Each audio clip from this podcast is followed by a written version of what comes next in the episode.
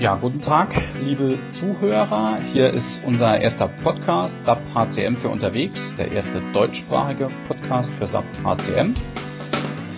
Ich bin Jörg Edinger, ähm, Geschäftsführer der Ipocon GmbH. Mit mir zusammen hier sind heute meine liebe Kollegin, die Anja Junold, der Jens Richter und aus London ist uns der Sven Ringel zugeschaltet. Wir wollen heute über ein paar Themen sprechen, im Wesentlichen über die ähm, HR 2012, die in Mailand stattgefunden hat. Der Sven war persönlich vor Ort und wird uns da einiges drüber erzählen. Wir wollen darüber hinaus auch noch ein bisschen sprechen über SAP HANA und auch über das Thema Mobility. Ja, dann steigen wir auch gleich ein. Ähm, Erstes Thema, SAP HR 2012. Ähm, Frage an dich, Sven. Gab es da ein dominierendes Thema, was alles überstrahlt hat? Wenn ja, was war das und wie, wie ist deine Meinung dazu? Ähm, ja, es gab sicher äh, ein Thema, was überall, nicht nur in vielen Vorträgen, sondern ganz besonders auch in den Gesprächen äh, der Teilnehmer am Rande der Konferenz dominiert hat. Ähm, das war ja auch zu erwarten, und zwar die Folgen der, der Übernahme und Integration von SuccessFactors durch die SAP. Ähm, es gab ja da relativ viele Äußerungen, die aber alle recht unklar, äh, zweideutig auch waren und äh, viele Teilnehmer der Konferenz haben sich da auch eine, eine Klärung versprochen. Ähm, die gab es auch zu einem gewissen Grad, aber letztlich kann man sagen, dass, dass da immer noch äh, Klärungsbedarf durch die SAP besteht. Also grundsätzlich äh, gab es Aussage, eine Aussage von der SAP, ähm, dass keine Kunden äh, gezwungen werden, in die eine oder andere Richtung zu gehen.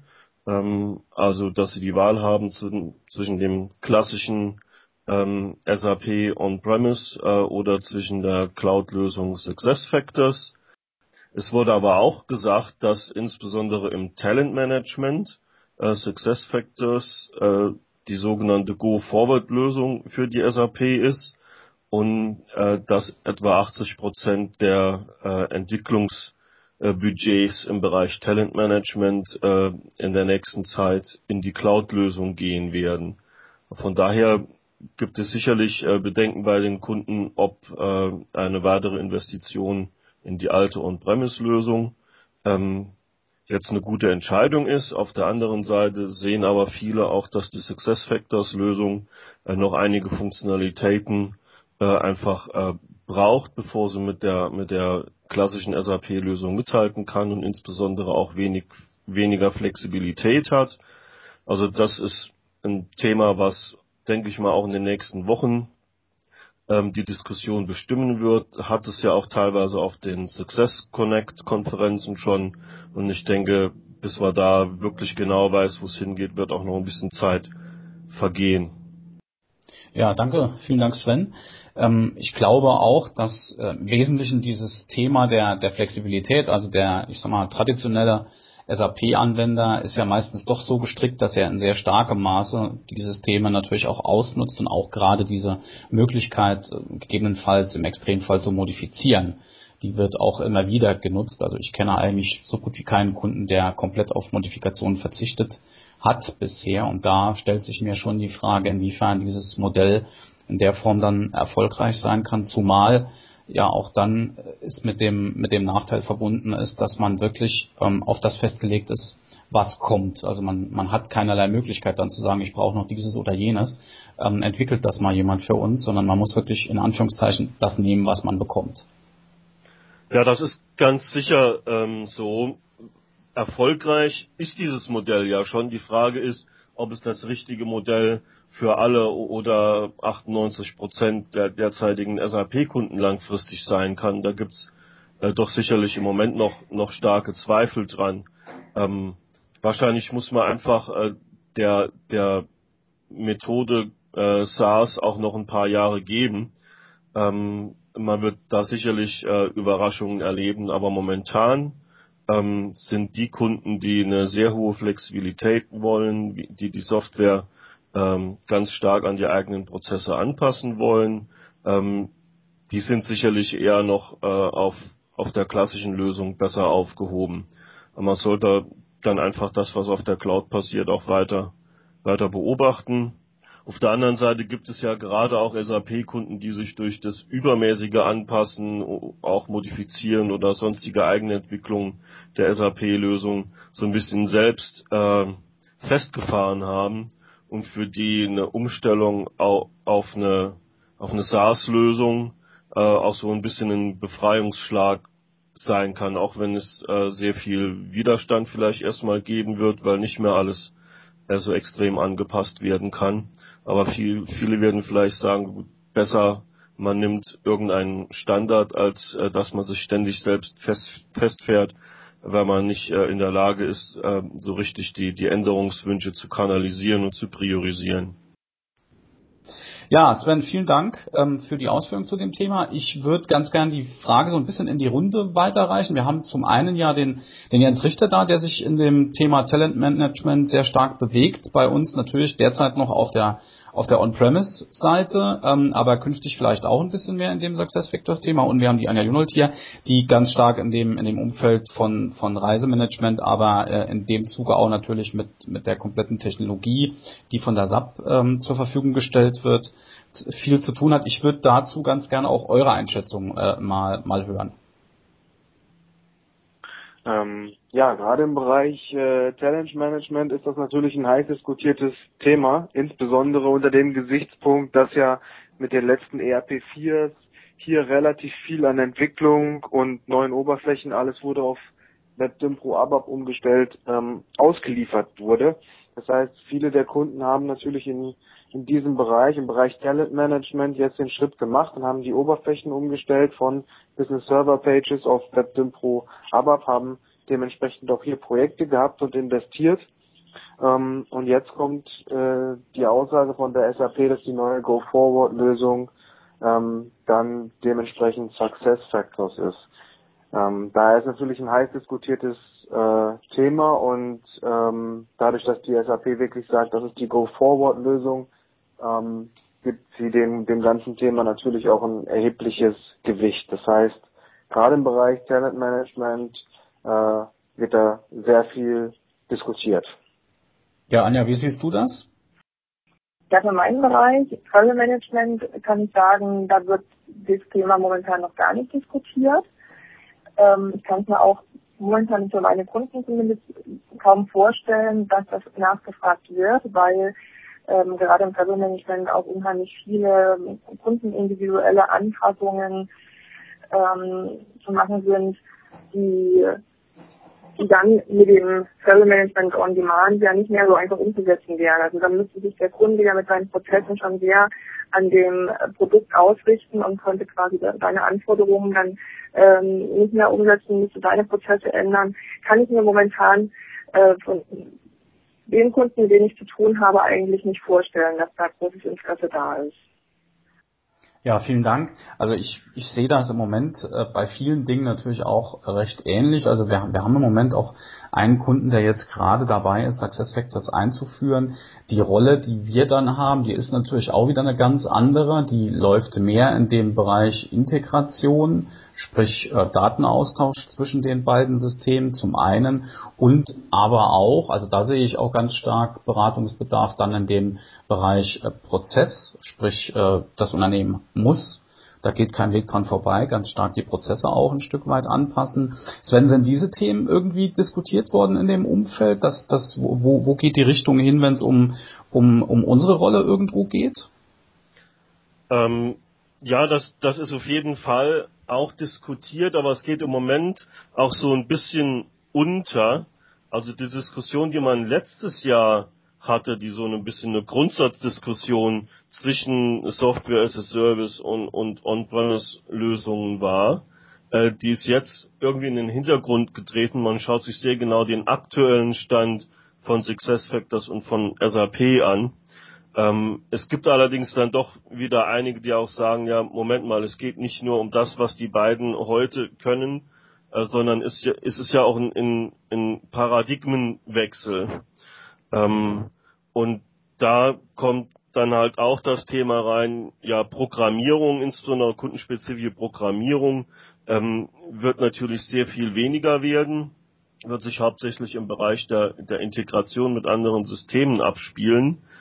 Ähm, aber es wird dann betont, dass die meisten im Moment vergessen, dass das Thema Prozessdesign, Change Management mindestens das gleiche bleibt, vielleicht ähm, mehr, weil man halt nicht mehr den, ich sag mal in Anführungszeichen, einfachen Ausweg hat, wenn, wenn es Widerstand gegen eine Prozessveränderung gibt, dass man einen ABAP-Entwickler äh, ein paar Monate dran setzt und dann hat sich das Thema erledigt.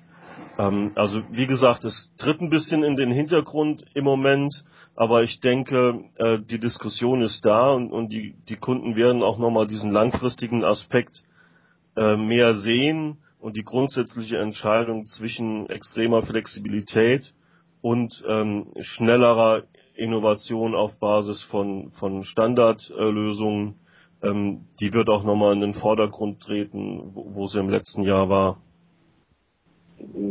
Ja, kurze Frage an dich, Sven. Welche Art ähm, Kunden sind es denn, äh, die jetzt an dem von ihr Interesse gemeldet haben oder sogar jetzt schon Factors ähm, einsetzen oder momentan implementieren? Was für eine Art Kunden sind das? Ähm, das geht letztlich schon quer durch. Ähm, meine, diejenigen, die es jetzt einsetzen schon, die haben natürlich die Entscheidung getroffen, bevor die Übernahme stattgefunden hat oder die allermeisten von ihnen. So lange ist das ja alles noch gar nicht her. Ähm, aber die, die Kunden von SuccessFactors oder auch von anderen äh, Cloud-HCM-Systemen wie Workday sind eher größere Firmen. Aber äh, tendenziell kann man sagen, es, es geht durch, durch, alle, durch alle Branchen, alle Größen hindurch. Äh, man sieht, dass es äh, oft äh, Unternehmen sind, die tatsächlich, ähm, ich sag mal, schlechte Erfahrungen gemacht hatten mit SAP-Projekten, die einfach endlos gelaufen sind, die immer mehr Ressourcen eingezogen haben.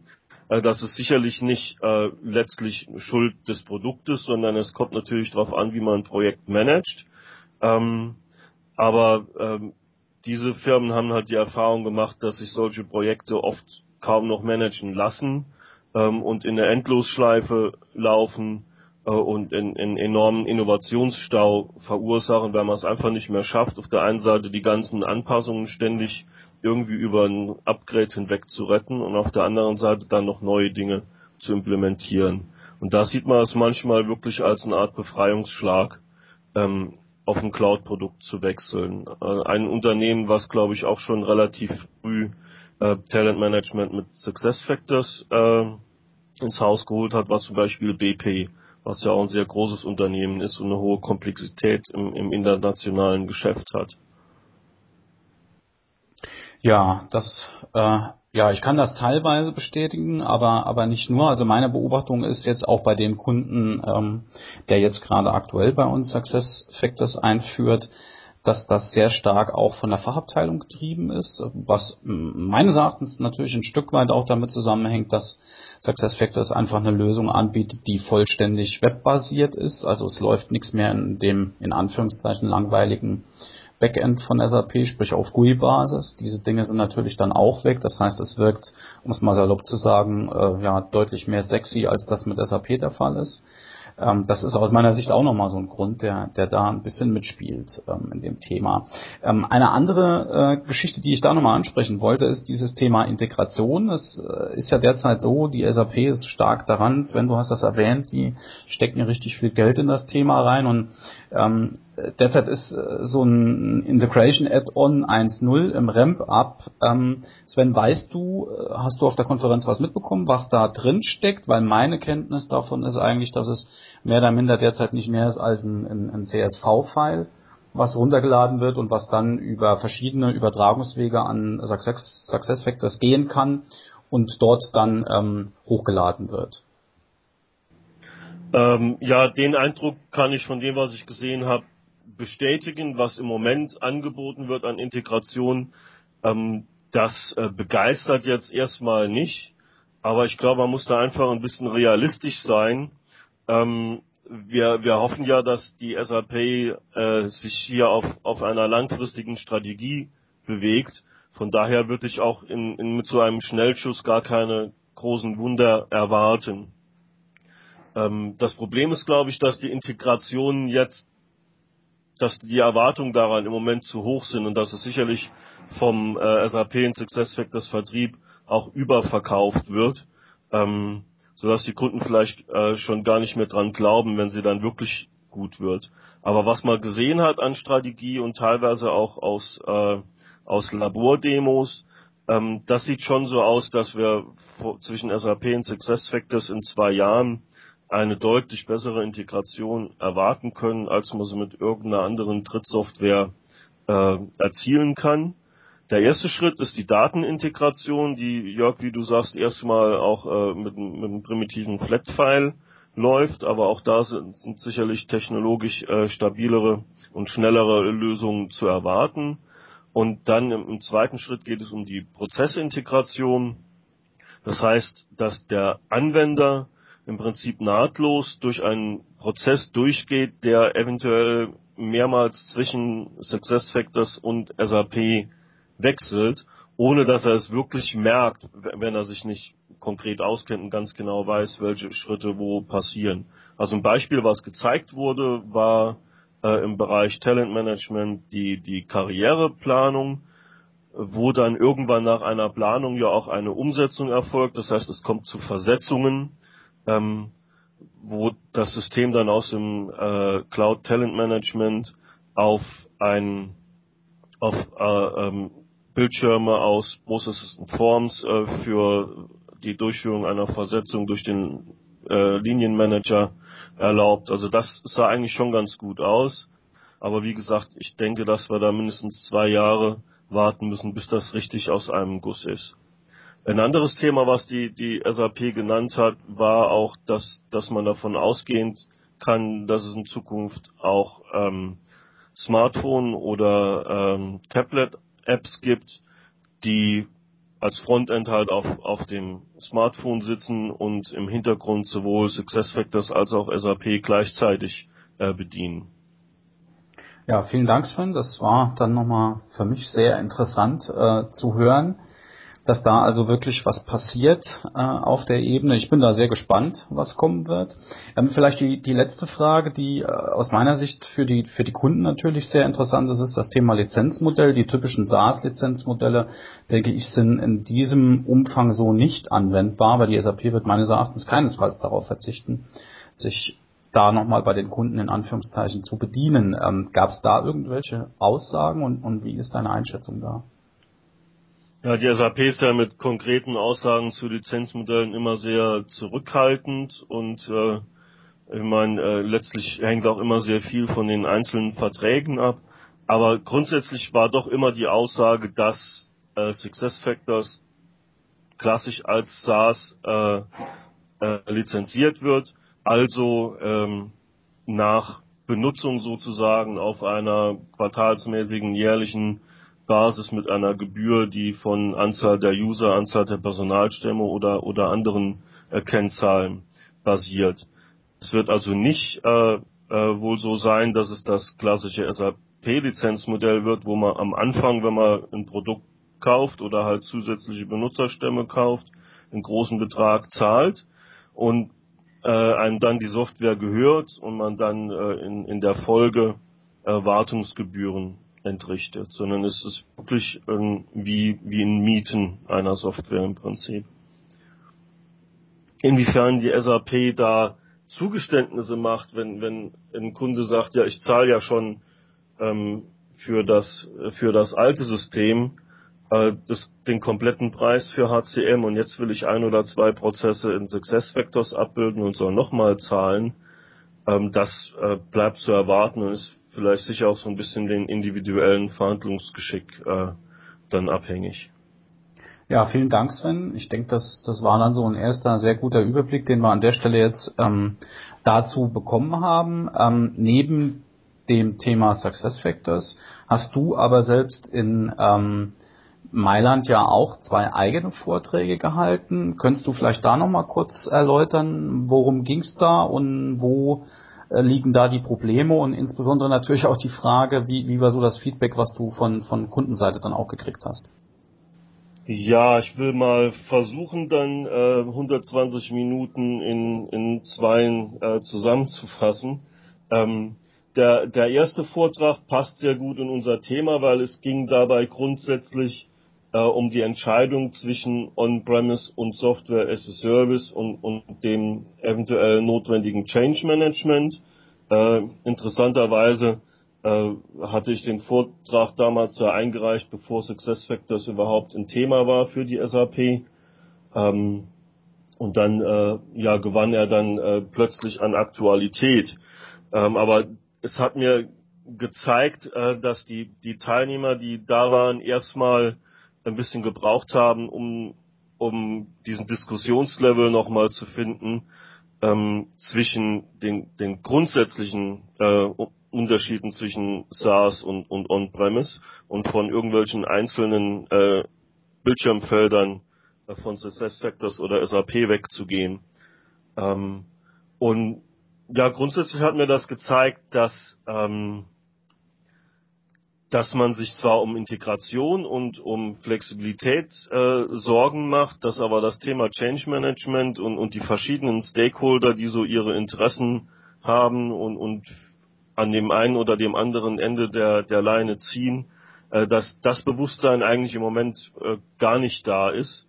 Äh, außer bei denen, die schon angefangen haben umzustellen, die dann bestätigen konnten, dass diese äh, diese Hürden sehr real sind und durchaus äh, Kraft brauchen, ist, äh, um überwunden zu werden. Ähm, der andere Vortrag war ganz anderer Natur. Ähm, wir hatten ja in letzter Zeit sehr viel internationale Rollouts, gerade auch mit, mit mittelgroßen äh, Unternehmen im Bereich äh, 5 bis 20.000 Mitarbeiter. Ähm, und ein Thema, ist in, in dem Bereich halt immer, wie viel lässt man lokal an, an Customizing-Aktivitäten zu? Inwieweit traut man ähm, Administratoren in Malaysia, Chile, Japan oder Südafrika von einem britischen oder deutschen äh, Firmensitz aus, ähm, inwieweit traut man denen da selbst Customizing zu machen? Auf der anderen Seite äh, ist aber die Variante, alles zentral zu machen, spätestens dann, wenn es an nationale Besonderheiten, insbesondere in, der Payroll geht, auch nicht wirklich praktikabel. Und da haben viele Unternehmen halt so ihre Probleme. Und das war halt äh, Thema des Vortrages, ähm, technische und organisatorische Wege aufzuzeigen, wie man das managen kann. Äh, und im Kern ähm, haben wir wieder das Thema äh, zahlenabhängige Berechtigungsprüfung vorgestellt. Eigentlich ein ganz altes Tool äh, innerhalb von SAP, aber äh, immer noch äh, teilweise unbekannt bei Anwendern, die, wenn sie die Möglichkeiten sehen, abhängig von Schlüsseln wie zum Beispiel dem Molga, äh, Zugriff auf, auf einzelne Zahlen oder Gruppen von Zahlen einer Customizing-Tabelle zu geben, sie dann ganz überrascht sind, dass, dass das geht obwohl es, ich glaube, das gibt es schon seit Release 2. irgendwas, also eine, eine alte Sache, mit der man aber scheinbar immer noch begeistern kann. Ja, vielen Dank, Sven. Ähm, gerade zu dem Berechtigungsthema, ähm, Anja, das ist ja auch ein Schwerpunktthema von dir. Wirst du mit solchen Fragen bei deinen Kunden auch immer wieder konfrontiert? Also das Berechtigungsthema ist natürlich immer aktuell und wie der Sven auch sagt, da sind ähm, immer noch große Unsicherheiten vorhanden. Ähm, das Berechtigungswesen ist meistens oder ja meistens bei den Kunden sehr verwachsen über die Jahre. Die ein, das Einführungskonzept passt oftmals nicht mehr zu dem, was, was jetzt implementiert ist. Und ähm, von da von daher ist das Thema natürlich immer wieder interessant und kommen immer wieder Unsicherheiten hoch, wie, äh, wie man jetzt auch neue Prozesse dann berechtigungstechnisch einbindet. Ja, vielen Dank, Anja. Ja, liebe Zuhörer, das war dann auch alles zu unserem ersten Podcast. Ich denke schon mal eine ganze Menge. Wir werden uns bemühen, in kurzer auch den zweiten schon mal zu veröffentlichen. Wir haben auch schon Themen vorgesehen. Zum einen werden wir reden über, ja, was ist drin in EHP 6? Das EHP 6 ist seit, ich glaube, 8. oder 9.5. diesen Jahres äh, frei verfügbar. Es gibt, äh, ich denke, ganz wenige Kunden, die äh, bereits irgendwo in einem Implementierungsprojekt stecken. Wir werden jetzt äh, demnächst ein erstes Projekt haben, wo wir über die volle ähm, Infrastruktur verfügen werden in der Form. Das heißt, da werden wir uns das auch schon mal live ein bisschen anschauen und werden dann darüber reden. Und zum Zweiten wollen wir reden über das Thema HR Core Renewal, sprich die SAP hat vor, die Oberflächen, die derzeit PA20, PA30 heißen, PA40 heißen und weitere ähm, neu zu machen. Da gibt es sehr interessante Informationen, glaube ich, und auch darüber wollen wir beim nächsten Mal sprechen. Ähm, ich danke den Kollegen an der Stelle und würde mich sehr freuen, wenn wir Sie beim nächsten Mal wieder hier begrüßen dürfen. Vielen Dank und bis dann. Bleiben Sie gesund und machen Sie es gut. Tschüss.